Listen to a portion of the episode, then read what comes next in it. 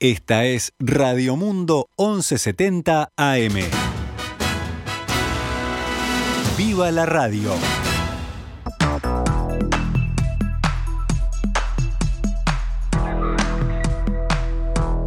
12 horas 16 minutos, damos comienzo a una nueva edición de Noticias al Mediodía en este jueves, que es 16 de septiembre del año 2021.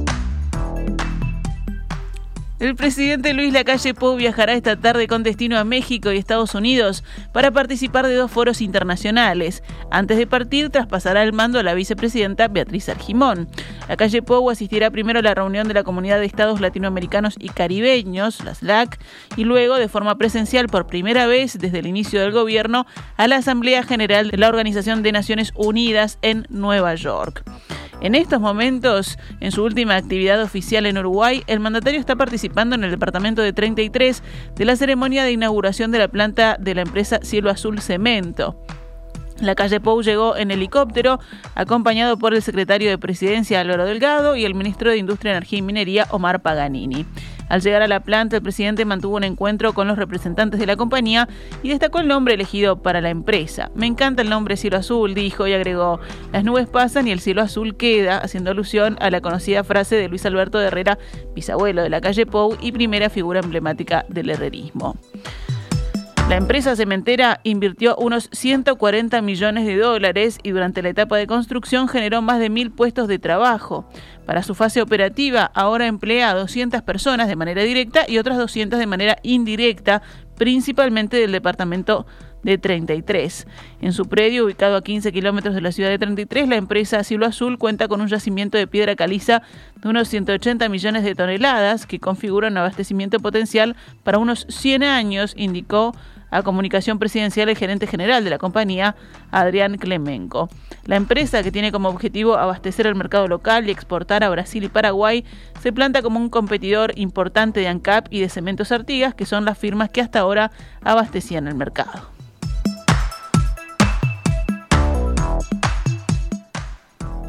Fernando Pereira aceptó la oferta de ser candidato a la presidencia del Frente Amplio y pedirá licencia hasta el final de su mandato en el PIT-CNT. El presidente de la Central Sindical Uruguaya adelantó unas horas su pronunciamiento, que era, estaba anunciado para hoy, acerca de si aceptaría o no la oferta de ser candidato a la presidencia del Frente Amplio. En la noche del miércoles y luego de una ajetreada jornada marcada por el paro general, Pereira expresó en redes sociales que efectivamente será candidato a presidir la coalición de izquierda. He resuelto aceptar ser candidato a presidente del Frente Amplio y pedir licencia después de la proclamación el día 25 de septiembre. Dicha licencia la levantaré el día del comienzo del Congreso número 14 del PIT-CNT en el cual finalizará nuestro mandato. A partir de ese día ya no seré dirigente sindical, expresó Pereira. Dijo la actividad sindical luego de estar en la dirección de AFUPRIM 32 años, en la dirección de FUPTEM 31 años y en la dirección del PITCNT 25 años, en los que hemos intentado conducir colectivamente nuestras herramientas sindicales, pero también miles de compañeros y compañeras y muchísimos amigos que los quiero con toda el alma, reseñó. En los últimos días, la taller eventual candidatura de Pereira había cosechado varios apoyos en la interna partidaria y encolumnó a varios sectores. Mario Vergara lo consideró como una figura con una trayectoria impresionante, mientras que el expresidente José Mujica lo valoró como flor de candidato.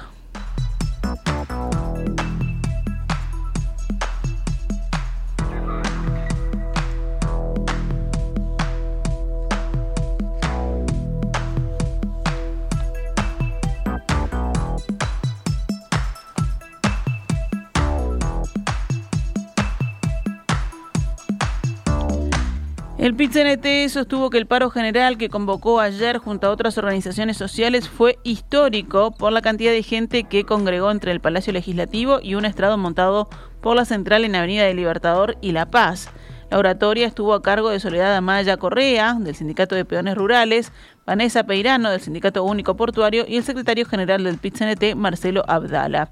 En los discursos hubo varias referencias a las figuras de Artigas y fueron repasados los principales puntos de la plataforma, mayores medidas para combatir el desempleo y promover la recuperación salarial, la defensa del puerto y del Instituto Nacional de Colonización y la derogación de 135 artículos de la ley de urgente consideración. Abdala señaló en su alocución que la Avenida del Libertador le quedó chica al PIT-CNT, El secretario general afirmó que el paro de ayer fue político y de clase, lo que no implica que sea partidista o la chicana chica, dijo, a la que muchos pretenden acostumbrarnos. En ese pasaje del discurso le habló directamente al presidente Luis Lacalle Pou. Al sindicato no se entra ni de blanco, ni de colorado, ni de comunista, ni de frente amplista. Al sindicato se entra de ladrillero o de obrero de la construcción, decía Wilson Ferreira Aldunate. ¿Cuánta distancia de estos líderes con algunos comentarios que se han hecho sobre esta terrible, terrible acto de construcción democrática? Señor presidente, por favor, no deje entonces, porque estamos en la cancha grande de la historia, que su entorno lo arrastre a enfrentarse con parte de su pueblo aquí reunido y exigiendo reivindicaciones. Abdala destacó la presencia de trabajadores del interior del país que llegaron en 220 ómnibus, además de un grupo de jinetes entre los que había colonos del Instituto Nacional de Colonización y también integrantes del conjunto de humoristas Sociedad Anónima que realiza el espectáculo de los gauchos patones. Ayer el presidente Luis Lacalle Pou dijo en rueda de prensa en la Expo Prado que el paro es político y contra el gobierno. Si fuera para ayudar a la educación, no dejaríamos hoy chiquilines sin aprender que bastante drama tuvieron en la pandemia no dejaríamos gente sin laburar y estaríamos poniendo todos el hombro. Porque, porque, además, y no menor, este es un gobierno de puertas abiertas. Ustedes que están a diario en la torre ejecutiva, ¿cuántas veces han visto a los sindicalistas entrar a la torre ejecutiva? No le pido que me contesten, pero seguro más que las cámaras empresariales por paliza. Hemos hablado con todos y sobre todo con los sindicatos, así que si es para hacerle sentir al gobierno un reclamo, creo que estamos de alguna manera frenando el país, aparte del país, porque no conozco el acatamiento, con un paro netamente político Un borrador de proyecto de ley en el que trabajan el senador Sergio Botana y otros legisladores del oficialismo plantea abrir a la libre competencia el mercado de los combustibles, según consigna hoy el semanario Búsqueda. Según la nota periodística, el borrador mantiene en ANCAP la responsabilidad de la seguridad del suministro a escala nacional. Ayer en rueda de prensa en la Expo Prado, el presidente Luis Lacalle Pou se refirió textualmente a las reformas que enfatizó vamos a hacer en ANCAP con las reformas que vamos a hacer en ANCAP en lo que hace al Portland, en lo que hace a la Cal y a otras cosas, vamos a poder hacer más eficiente ANCAP, la vamos a poder dejar mejor parada para el futuro, donde la utilización de hidrocarburos ustedes saben que está en franca este, descenso y ahí tenemos que no solo mejorar ANCAP, sino que tenemos que tener combustibles más baratos. La bancada de diputados del Frente Amplio presentará hoy una denuncia penal sobre la gestión del exministro de Turismo Germán Cardoso en la Fiscalía General de la Nación. El documento, según el semanario Búsqueda, pide que el tema sea asumido por la Fiscalía de Delitos Económicos y Complejos por tratarse de presuntos delitos contra la administración pública por un monto estimado de varias decenas de millones de pesos. La denuncia relata varias declaraciones de Pérez Banchero a búsqueda, donde se destaca la arbitrariedad de la gestión de Cardoso al utilizar el mecanismo de compra directa como regla y no como excepción, sin fundamento detallado alguno ni certificación del gasto por parte del Ministerio de Economía y Finanzas, violentando lo dispuesto en el TOCAF. A juicio de la bancada Frente Amplista, estas compras hechas por Cardoso configuran el delito establecido en el artículo 162 del Código Penal referido a los deberes inherentes a la función pública. Pasamos ahora a noticias de la emergencia sanitaria. El reporte diario de anoche sobre la emergencia sanitaria por COVID-19 consignó 162 contagios nuevos en 10.352 análisis. La tasa de positividad fue del 1,56%. Ahora los casos activos son 1.693, de los cuales 15 están en CTI. Al día de hoy todos los departamentos registran casos activos, excepto Artigas, Flores y Florida. Ayer falleció una persona con diagnóstico SARS-CoV-2 en Uruguay. El índice de Harvard mostró una leve baja y se ubicó en 4,74 casos nuevos diarios cada 100.000 habitantes en los últimos siete días. El ministro de Salud Pública, Daniel Salinas, dijo ayer en rueda de prensa que si bien hace tres meses que la variante Delta del coronavirus ingresó al país, por ahora no se registra una circulación comunitaria. Eso habla de la fortaleza y la muralla que hemos construido con las vacunas, dijo Salinas, y aunque reconoció que, como toda muralla, está, puede tener también vías de acceso, enfatizó, el hecho es que tenemos la muralla inmunológica y eso ha rezagado la circulación comunitaria.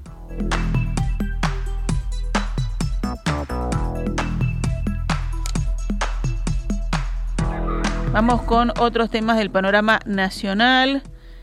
La empresa uruguaya Berkes adquirió la compañía de fabricación de calderas de biomasa danesa BWE, son las siglas de Barmeister and Wine Energy, una marca líder en innovación y tecnología con más de 30 años de trayectoria en el mercado. Esta mañana, en diálogo con En Perspectiva, el presidente de Berkes, el ingeniero Pablo Bocci, dijo que el proceso de compra comenzó en diciembre del año pasado atendiendo el objetivo de ampliar su mercado en Europa. Si bien Boche aseguró que por temas de confidencialidad no pueden darse a conocer las cifras de compra, afirmó que se trata de una operación importante para los estándares del mercado uruguayo y que prevén que va a tener una rápida amortización.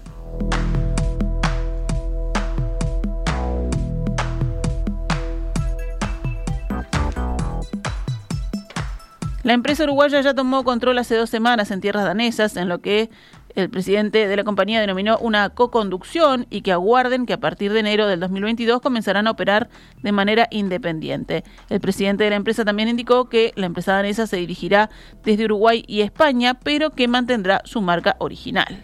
Y la idea es que esta empresa siga trabajando independiente con su marca propia, que es una marca muy prestigiosa, en paralelo con nuestra marca. Nosotros hace 40 años que hacemos calderas de biomasa muy grandes y muy complejas, de hasta 100 toneladas de vapor hora, que es un tamaño muy importante. Esta empresa hace lo mismo, pero con un rango de hasta 300 toneladas de vapor, entonces, y más complejas todavía. Entonces lo que nos da es un rango de soluciones más amplio y más complementario, pero que además permite que nuestro rango permanezca. Entonces, este, eh, esa es un poco la idea, seguir en paralelo con las dos compañías, pero bajo el control y gestión nuestra.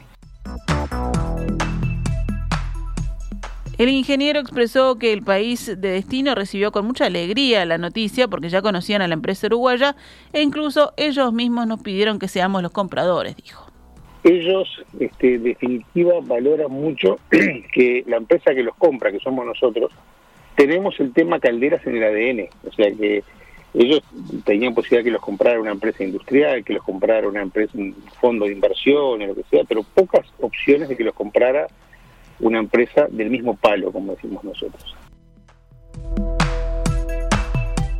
Cerramos el panorama nacional con otras noticias. En Carmelo un hombre intentó matar a su pareja y luego se quitó la vida. Los hechos ocurrieron durante la tarde de ayer en el barrio Lomas de Carmelo, según informa el medio coloniense El Eco Digital. El informe refiere a que el hombre mantuvo una discusión con su mujer en la casa donde ambos residían. Durante la disputa, el sujeto empuñó un martillo y propinó varios golpes a la cabeza de la mujer. Tras consumar el ataque, huyó del lugar dejando a su víctima inconsciente y tendida en el suelo. Un rato después, el cuñado de esta mujer arribó al lugar y llamó a la policía. La víctima fue trasladada en patrullero a un centro de salud local donde fue asistida. Posteriormente, el agresor fue encontrado muerto colgado de un árbol en la zona de la reserva de fauna de Carmelo. Un uruguayo con varios tiros en la cabeza fue abandonado en el hospital de Libramento. En la madrugada del miércoles, un automóvil llegó hasta la puerta de emergencias de la Santa Casa de Misericordia, hospital de la ciudad brasileña de Santana do Libramento, fronteriza con Rivera. Según informa el medio binacional Centinela 24 Horas, los ocupantes del auto abandonaron en el lugar a un hombre con varias heridas de bala en la cabeza. Tras deshacerse del herido, huyeron del lugar sin dar explicación alguna. El herido era de nacionalidad uruguaya y falleció poco después de su irregular arribo al centro de salud. Según información extraoficial publicada por el citado medio, el sujeto habría sido baleado en el barrio santanense de Vila Real y la persona que lo trasladó al hospital sería su hermano. El caso ahora está en manos de la Policía Civil brasileña. Actualizamos a cuánto cotiza el dólar a esta hora en pizarra del Banco República, 41 pesos con 55 para la compra y 43 con 75 para la venta.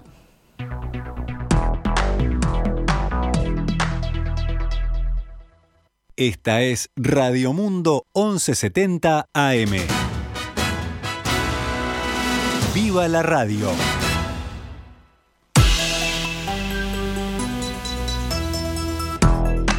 12 horas 33 minutos, pasamos rápidamente al panorama internacional. En Argentina, organizaciones sociales tomaron esta mañana las calles de Buenos Aires en reclamo de mejoras económicas en medio de una grave crisis política del gobierno del presidente Alberto Fernández. Mientras grupos de izquierda convocaron a protestar contra el gobierno, otras organizaciones de tendencia peronista se manifestarán frente a la Casa Rosada, sede del gobierno, en respaldo a Fernández. El mandatario enfrenta una crisis en su gabinete luego de la derrota electoral que sufrió el domingo la coalición gobernante Frente de Todos en las primarias de los comicios del 14 de noviembre, en los que se renovará parcialmente el Congreso. Cinco ministros y otros altos funcionarios cercanos al kirchnerismo pusieron sus cargos a disposición el miércoles, en lo que los analistas interpretan como una presión de la vicepresidenta sobre Fernández para obligarlo a modificar el gabinete y desprenderse de algunos de sus colaboradores de mayor confianza, como lo es el jefe de gabinete Santiago Cafiero. Al final de la jornada, el presidente se retiró a la residencia presidencial de Olivos, en las afueras de Buenos Aires, sin hacer declaraciones ni anunciar si aceptará las renuncias ministeriales. Nos vamos a Europa. En Italia, el gobierno prepara un decreto que obliga a todos los trabajadores, tanto del sector público como del privado, a presentar el pasaporte COVID, informaron los medios oficiales. La medida deberá ser aprobada hoy por el Consejo de Ministros y deberá entrar en vigor a mediados de octubre. A partir del 15 de ese mes, el llamado pasaporte verde será obligatorio en todos los lugares de trabajo, por lo que quedan excluidos los jubilados, amas de casa y desempleados, según precisaron los medios. En Francia, las Fuerzas Armadas desplegadas en la región africana de Sahel mataron al jefe del grupo yihadista Estado Islámico en el Gran Sahara, Adnan Abu Walid al-Saharawi, buscado por Estados Unidos por ataques mortales contra sus soldados y trabajadores humanitarios extranjeros. El jefe del grupo terrorista Estado Islámico en el Gran Sahara ha sido neutralizado por las fuerzas francesas, anunció el presidente Emmanuel Macron en Twitter esta madrugada. Se trata de un nuevo gran éxito en el combate contra los grupos terroristas en Sahel, añadió Macron.